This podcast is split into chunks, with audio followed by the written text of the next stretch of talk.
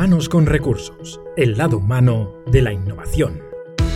Bienvenidos a Humanos con Recursos, una iniciativa de Inusual donde cada 15 días tendremos ocasión de descubrir aquellas y aquellos profesionales de los que tomar buena nota y buen ejemplo en un podcast no apto para convencionales.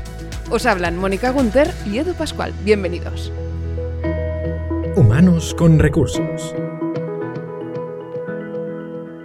Abrimos el espacio de la entrevista en este renovado Humanos con Recursos, en este nuevo formato, multiformato, cabe decir, donde también tendréis ocasión de escuchar estas charlas, estas entrevistas, como la que tendremos hoy ocasión de tener con una profesional que forma parte de una compañía que fue fundada por Bernard Ripoll y Javi Fondevila. Estamos hablando de Holdet y que fue adquirida por más de 120 millones por la empresa noruega Bisma.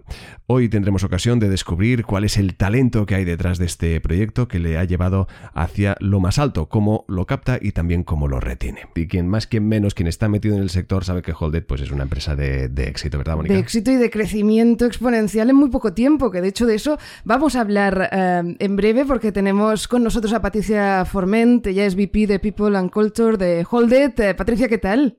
Muy bien, oye, muchas gracias. Buenos días y, gracias por invitarme. Un placer que nos acompañes, Patricia. Nosotros no nos hemos atrevido a contar qué es, uh, qué es Holded, pero necesito saber exactamente qué es Holded. Claro, Holded es un ERP enfocado sobre todo a la pequeña y mediana empresa. Cuando decimos ERP es un conjunto de soluciones que ayudan a poder digitalizar esa pequeña y mediana empresa. Desde Holder puede llevar todo lo que tenga que ver con finanzas, con contabilidad, eh, con todo lo que tenga que ver con su equipo, gestión de proyectos, bueno, infinidad de cosas que les permiten un poco ponerse tanto en el siglo XXI como ahorrar tiempo que están dedicando ahora a estas eh, tareas para poderse enfocar en lo realmente importante que es hacer eh, crecer su negocio. Bueno, y como decíamos, el, crecimiento ha sido importantísimo, el que habéis tenido eh, en Holded, que es una empresa que se creó en 2016, pero que a día de hoy cuenta ya con un equipo de más de un centenar de personas, un centenar bastante largo. Em, ¿Cómo se gestiona el talento en una empresa con un crecimiento tan rápido, no? Bueno, al final es un reto del día a día. A veces cuando me preguntan, es verdad que la empresa en la que entré no tiene nada que ver con la empresa después de un año, con la empresa que tenemos ahora. O sea, al final es, una, es un ejercicio de adaptación continua y, bueno, y que estamos aprendiendo sobre la marcha y, creo que cada vez eh, haciéndolo mejor y por eso nos está permitiendo crecer al ritmo que lo estamos haciendo. Hablamos de un eh, sector donde obviamente el talento tecnológico ya no solo está a la orden del día de cómo muchas compañías han tenido que digitalizarse, de necesitar de este nuevo talento que tiene eh, obviamente una formación casi casi única y que obviamente también hay mucha demanda eh, de este tipo de perfiles. En vuestro caso, ¿Cómo conseguís captar este talento tecnológico? Un talento que en este aspecto, y por lo que nos han contado, hemos tenido ocasión de conocer en otras charlas que hemos mantenido con otras eh, compañías, con otras startups, muchos de ellos incluso han llegado a desaparecer de plataformas como LinkedIn, hartos de recibir ofertas de trabajo, ¿no? Precisamente porque son perfiles muy buscados, ¿no? Estos job jumpers que los llaman ahora, ¿no? ¿Cómo lo hacéis vosotros para captarlos y para que evidentemente pues formen parte de un proyecto como Holded? Pues al final ha sido una estrategia que hemos ido desarrollando a lo largo del tiempo, empezando desde un employer branding, que al final es la proposición de valor que, la empresa hace cuando se da a conocer al mercado como empresa que contrata a gente. Eh, y después desarrollando pues, una máquina de atracción de talento muy cuidada y, medida de una forma muy meticulosa. Me explico un poquito eh, para concretar un poco lo que, lo que estoy comentando. Eh, desde el principio tuvimos claro en Holded que nosotros lo que queremos es atraer a gente que, que le resuene la misión de Holded gente que quiera ayudar a la pequeña y la mediana empresa y que eso sea algo que, que sea un, un driver para ellos, ¿no? que al final guíe un poco su, desarrollo. Dentro del sector tecnológico también hay esa gente, a veces se les ha tilado ¿no? un poco pues, de mercenarios o de, gente que, pues, que, solo busca pues eso, eh, trabajar para empresas que les paguen más que nadie, etc. Pero estamos viendo que hay mercado dentro para, para todo y esa es la proposición de valor que queremos hacer. Y en cuanto un poco al, al proceso de selección que hemos diseñado, lo que hacemos es reflejar en cada uno de los pasos eh, que tenemos establecidos quiénes somos, lo que pueden esperar cuando estén dentro, y obviamente intentarlo hacer también de una forma rápida, que el time to hire para este tipo de perfiles es, es importantísimo. Claro, importantísimo. Y eso para, para captar este talento, que, que, que, bueno, es el inicio ¿no? de una, eh, esperemos que, fructífera y larga relación, pero eso cómo se consigue, cuál es la clave para conseguir que ese talento se mantenga eh, y permanezca en, la empresa. No sé si eh, es bueno ofrecer un plan de carrera a medio, a largo plazo. ¿Cómo, lo hacéis vosotros? Al final para nosotros es una cuestión de, escucharles, o sea, de, tener claro qué es lo que necesitan ellos y qué es lo que esperan de la empresa para la que trabajan. Sí que es verdad que, la retención es algo importante para nosotros, pero no por el simple hecho de retener. O sea, entendemos que una rotación sana también es buena para la empresa, sino para crear al final un espacio que sea inspirador para ellos, eh, en el que puedan encontrar los factores que ellos buscan en ese momento determinado de su carrera.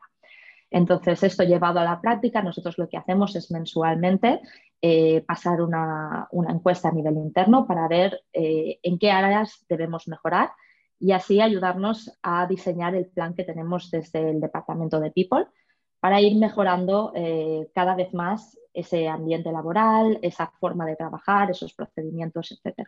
¿Y esa encuesta es, eh, perdona, ¿es, ¿es, anónima o...? Es completamente anónima. Sí, cuando, cuando la enviamos eh, ellos pueden responder. Incluso eh, hemos puesto baremos de, para que sea realmente anónima, es decir, si un manager no tiene a más de cinco personas reportando directamente a él, nunca va a ver los resultados eh, de su equipo porque sería muy fácil poder deducir quién ha puesto qué. Entonces sí, es completamente anónimo. También deciros que, que en Holded eh, apostamos por la transparencia y abrimos muchísimos canales por los que directamente la gente se puede dirigir tanto a los fundadores como al departamento de People como a sus managers directos para, para comentar cualquier mejora que, que, quieran proponer. ¿Y recibís eh, habitualmente eh, críticas? No sé. Continuamente. ¿Sí? Eh, trabajamos en, en, este, en este círculo de, del feedback, igual que ellos nos lo solicitan también de cara a su trabajo y cómo lo están haciendo, nosotros lo solicitamos continuamente. Y sí que es verdad que costó poner la maquinaria en marcha. Al principio la gente es un poco reticente, decir, pues oye, estoy trabajando para esta empresa, pues habrá cosas que podré decir, habrá cosas que no. Pero creo que el demostrar que, que cada vez que hacen una aportación se les escucha eh, y que las consecuencias pues, son positivas para, para, todos, ha hecho que cada vez eh, se haga más. Ya te digo, recibimos pues eh, feedback de cosas tan triviales como nos gustaría cambiar el proveedor de comidas que tenemos o, o, o, queremos galletas sin gluten a pues cosas muchísimo más relevantes como oye deberíamos plantearnos en este punto pues la, la política de, de, teletrabajo que estamos eh, gestionando o, otros temas pues que obviamente tienen un impacto más, más importante. Todo juega sin duda un, un, papel importante en el día a día de los profesionales de las uh, compañías. Como tú decías, al final se trata uh, de aportar algo más que obviamente un buen salario a final de mes, sino también una propuesta de valor con la que sentirse identificado. Entiendo que eso también es importante comunicarlos, hacerles llegar exactamente cuáles son los valores de Holded, cuáles son los que defenderías y cuáles son los que transmites para que de alguna forma ese profesional diga, más allá, como es muy lógico, tenemos todos que sobrevivir de alguna forma en este mundo algo complejo en estos últimos días, pero oye, ¿qué, ¿qué, valores eh, me conectan a mí con Holded y cómo los transmitís? Exacto, pues mira, nosotros desde un momento muy temprano decidimos sentarnos con las personas que, que estaban en el equipo. En ese momento eran 16, eh, queda, queda lejos. Eh, pero bueno, decidimos que la cultura la íbamos a definir entre todos porque era cuestión de todos. Hemos visto muchas empresas que definen una cultura teórica que luego no pueden defender en el día a día porque no se corresponde con lo que realmente hay dentro. Así que decidimos hacerlo desde dentro y hacerlo desde abajo. Nos sentamos, vimos eh, qué valores teníamos en común las personas que estábamos ahí dentro y con qué tipo de personas nos gustaría trabajar. Un poco usando terminología igual de marketing, ¿no? definir un poco el user persona eh, de, los empleados de, de Holded. Entonces, una vez tuvimos eso, eso definido, lo que hicimos fue pasarlo a, al employer branding, ¿no? a la forma en la que nosotros comunicábamos hacia afuera eh, qué tipo de empresa somos y qué tipo de, personas eh, esperamos que, que, se acerquen a nosotros. Definimos la misión Y, dentro de los valores, pues tenemos siete valores que, guían un poco el, perfil de Holder. Por resumirlo y no hacer un listado, es eh, simplemente personas apasionadas por lo que hacen, que tengan ambición, que quieran eh, seguir evolucionando y seguir innovando. Y un poco esa inquietud de, seguir creciendo en el día a día. Así es como resumiría un poquito los, los valores de Holded y un poco lo que buscamos en cada una de las personas que, integramos en nuestro equipo. Oye, pues siguiendo con el tema de los valores, pero, pero entrando en un apartado que a nosotros nos apasiona, como es el del liderazgo, eh, que, con, el crecimiento que habéis tenido vosotros, eh, eso suele ir de la mano de un buen liderazgo, de hecho, ¿no? Entonces, ¿qué valores crees que debe tener un, un buen líder, ¿no? ¿Cuál es el camino a seguir?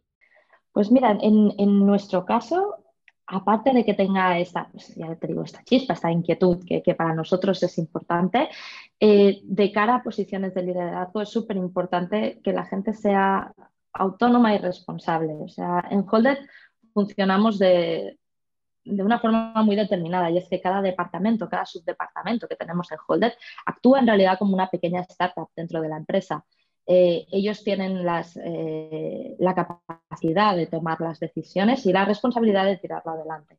Entonces, buscamos en los líderes que sean personas que puedan inspirar al equipo, entonces que tengan eh, pues el, conocimiento para poder inspirar a, las personas que vamos, que vamos contratando o que ya están en la empresa y después que tengan soft skills, o sea, al final la capacidad de poder eh, dirigir un equipo, de tener esa empatía para poder entenderlo y de poder ser consistente en cómo manejan ese equipo.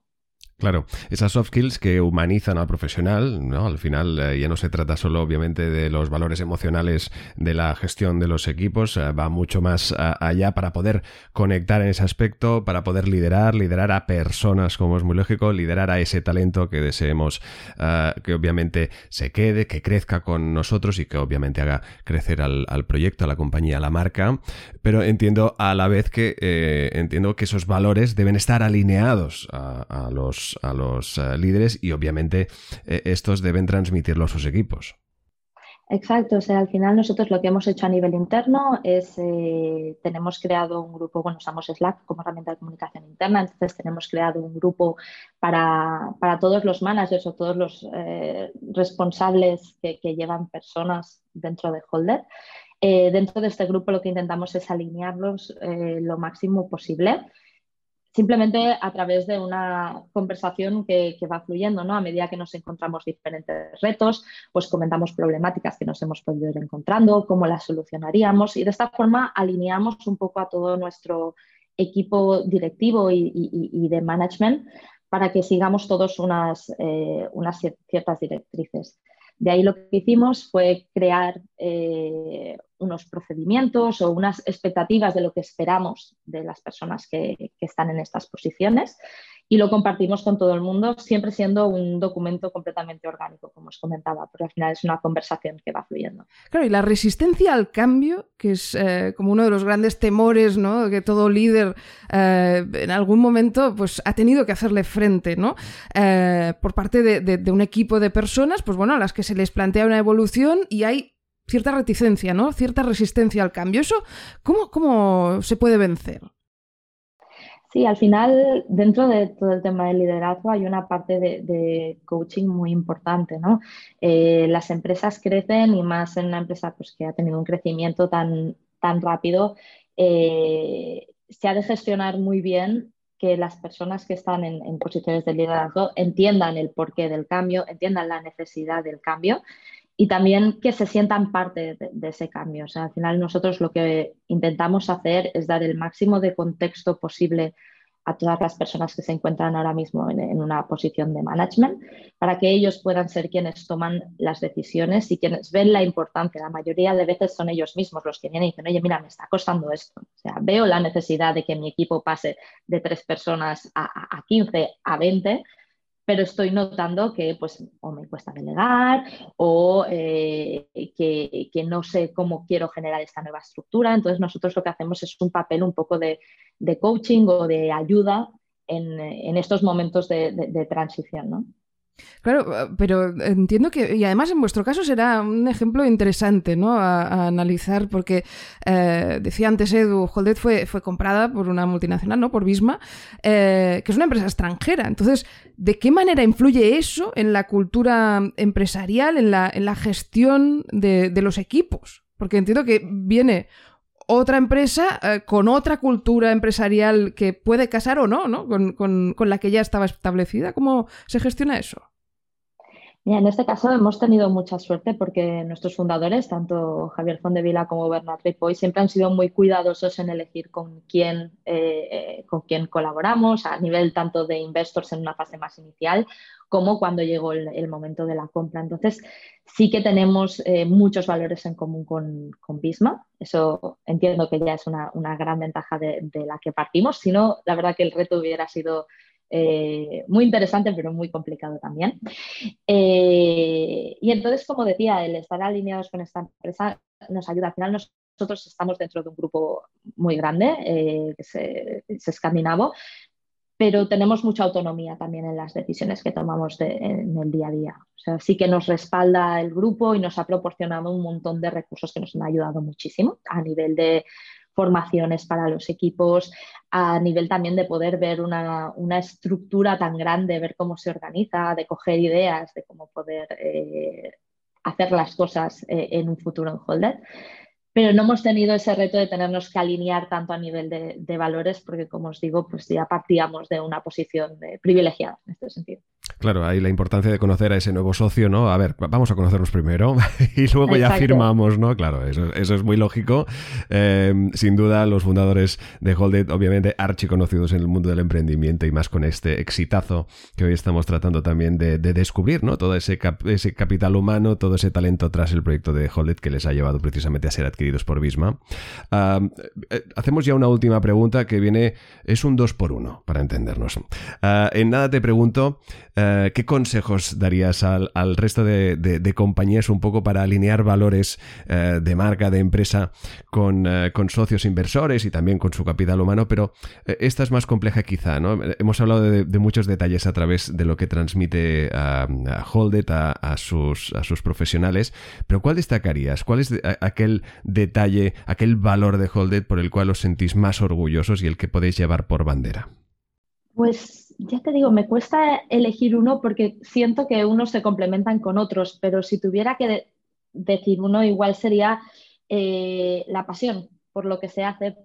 Y digo la pasión porque creo que guía un poco a todos los demás. ¿no? Si estás apasionado por lo que haces, es fácil que, seas ambicioso con el proyecto, es fácil que estés comprometido con él y, que quieras seguir innovando. Entonces, sí, yo creo que elegiría pues, la, la, pasión por lo que uno hace y que se siente cuando, cuando estás contratando a alguien. Qué importante, la pasión, la pasión lo mueve todo. es todo, lo es todo, sin duda, sin duda, sin duda. Y como decíamos, a nivel uh, de um, consejo, ¿no? Que a, a, otras compañías que ahora mismo nos estén escuchando, que de alguna forma al final, oye, aquí nos miramos todos entre todos y tratamos de aprender y crecer juntos, que estén escuchando ahora mismo a, a nuestra invitada y digan, oye, qué bien me vendría ahora mismo un consejo para ver cómo poder precisamente alinear los valores de mi empresa si algún día me viene un bisma y le da por adquirirme, ¿no? ¿Cómo, cómo, cómo se consigue? ¿Cómo es ese proceso? ¿Qué consejos les das?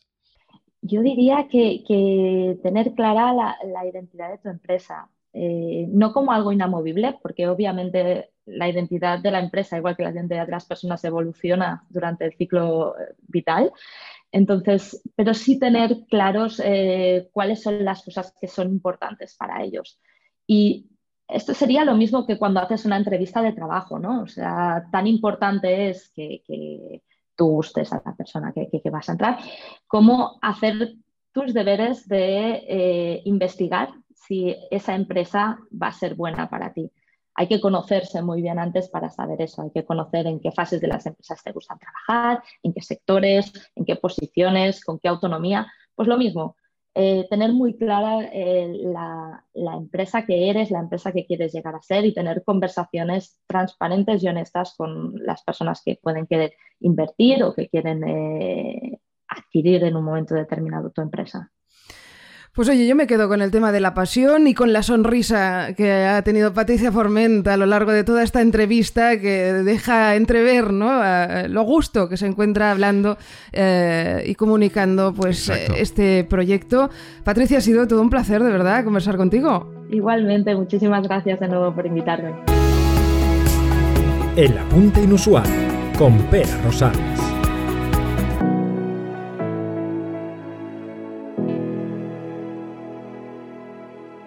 Escuchar a Patricia cómo habla de Holdet y cómo resalta la pasión por, por eh, su trabajo y cómo buscan ese mismo valor en el resto es, es un placer, ¿no? Es realmente eh, ver cómo afortunadamente hay empresas que están totalmente alineadas con, con la filosofía y el espíritu de humanos con recursos, ¿no? Es realmente una, una empresa inusual, Holdet, y, y, lo demuestra, yo diría que no con las palabras, sino con las acciones, ¿no? Me encanta escuchar cómo pues eh, tienen la digamos la política de puertas abiertas pero de verdad o sea no en pasivo sino que piden feedback uh, unos a otros y que si hay que criticarse pues se critica uno con la idea de poder eh, mejorar. Así que eso es quizá sea de las cosas que más distinguen digamos a compañías que están en ese en ese nivel, digamos, de liderazgo abierto eh, e inspirador. Seguro que tienen problemas y seguro que algunos de los managers, pues, eh, les iría muy bien alguna capacitación, ¿no? Pero estoy convencido de la misma manera en que llegarán a hacerlo de una forma o de otra, porque cuando en una empresa existe esa energía que se desprende de, escuchar a Patricia, no hay ninguna duda que al final acabarán teniendo los líderes que se merecen, que son líderes completamente innovadores y líderes inusuales. Así que felicidades Holdet, felicidades Patricia es un placer escuchar y teneros aquí en eh, el club inusual ¿no? de humanos con recursos. Es un, placer de verdad eh, y ha sido una entrevista fantástica. Gracias Edu y gracias Mónica por mantener esa entrevista con Patricia. Un abrazo. Hasta luego.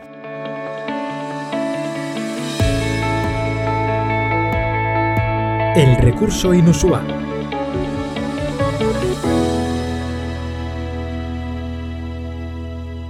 Y llegamos al tramo final del podcast donde podéis escuchar el recurso inusual, donde un inusual obviamente nos va a traer o va a compartir con nosotros un recurso que le ha sido útil, desde un libro, un blog, un podcast, un vídeo de YouTube, un TED Talk, lo que sea. Hoy empezamos con la inusual que tengo precisamente justo aquí enfrente. Mónica, ¿qué nos traes? Pues mira, el recurso inusual de hoy va a ser em, un, fragmento de un libro y de hecho una persona en sí. Es un filósofo eh, contemporáneo mm, de Corea del Sur que he descubierto recientemente. Em, es muy conocido, pero no tenía el placer. Se llama Byung-Chul Han y em, tiene muchísimos ensayos eh, muy interesantes, todos ellos están publicados en la editorial Herder. Pero fíjate, ya que estamos haciendo un podcast y que aquí el tema de escuchar vendría a ser como el leitmotiv ¿no? de lo que nosotros hacemos, eh, pues te voy a leer un fragmento de un ensayo de Byung-Chul Han que se llama Expulsión de lo distinto y que habla precisamente de escuchar. Dice así, dice en el futuro habla en el futuro habrá posiblemente una profesión que se llame oyente. A cambio de pago, el oyente escuchará a otro atendiendo a lo que dice. Acudiremos al oyente porque aparte de él apenas quedará nadie más que nos escuche. Hoy perdemos cada vez más la capacidad de escuchar. Lo que hace difícil escuchar es sobre todo la creciente focalización en el ego, el progresivo narcisismo de la sociedad. Narciso no responde a la amorosa voz de la ninfa Eco, que en realidad sería la voz del otro. Así es como se degrada hasta convertirse en repetición de la voz propia. Escuchar no es un acto pasivo, se caracteriza por una actividad peculiar. Primero, tengo que dar la bienvenida al otro, es decir, tengo que afirmar al otro en su alteridad. Luego, atiendo a lo que dice. Escuchar es un prestar, un dar, un don, es lo único que le ayuda al otro a hablar. Y repetimos el nombre del recurso inusual de hoy de este libro que nos propone Mónica. Bueno, es un fragmento que hemos extraído del libro Expulsión de lo Distinto de Byung-Chul Han, eh, publicado por la editorial Herder. Expulsión de lo distinto, donde ah, destaca este papel de esta persona que escucha, que en su momento va a tener... El oyente. Exactamente, el oyente. Nosotros también os vamos a escuchar aquí, pero gratis, no os preocupéis. Y podéis enviar vuestras propuestas, vuestros recursos inusuales entrando en club.inusual.com, os dais de alta y allí podéis comentar y también aprovechar la enorme cantidad de conocimientos que podéis descubrir en esta maravillosa plataforma, club.inusual.com.